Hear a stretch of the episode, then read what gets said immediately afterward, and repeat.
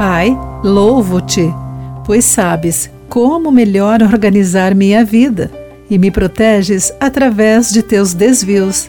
Olá, querido amigo do Pão Diário, seja bem-vindo à nossa mensagem de esperança e encorajamento do dia. Hoje vou ler o texto de Arthur Jackson com o título Digressões Divinas. Pode ser difícil ouvirmos não ou agora não, especialmente quando sentimos que Deus abriu uma porta para servirmos aos outros.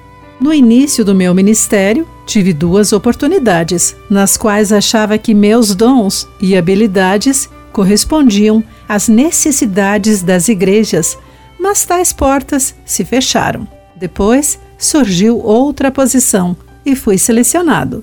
Com isso, vieram 13 anos de ministério, tocando vidas em trabalhos pastorais. Deus redirecionou Paulo e seus companheiros duas vezes. Primeiro, o Espírito Santo os impediu de pregar a palavra na província da Ásia. Então, tentaram ir para o norte, mas o Espírito de Jesus não permitiu. Eles não sabiam, mas Deus tinha outros planos que seriam úteis para o seu trabalho e servos. O não divino aos planos anteriores os fizeram ouvir e confiar na liderança divina. Quem dentre nós não se entristeceu com o que pensávamos ser uma perda dolorosa? Sentimos-nos feridos se não conseguimos um emprego, se uma oportunidade de serviço não se concretizou ou se uma mudança foi interrompida.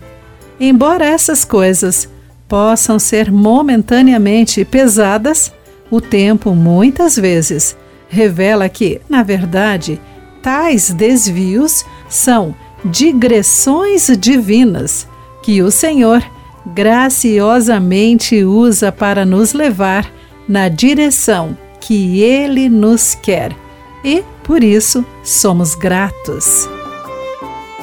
Querido amigo, você está grato pelo que desejou e não conseguiu? como essa situação reforçou sua confiança no Senhor. Pense sobre isso. Aqui foi Clarice Fogaça com a mensagem do dia.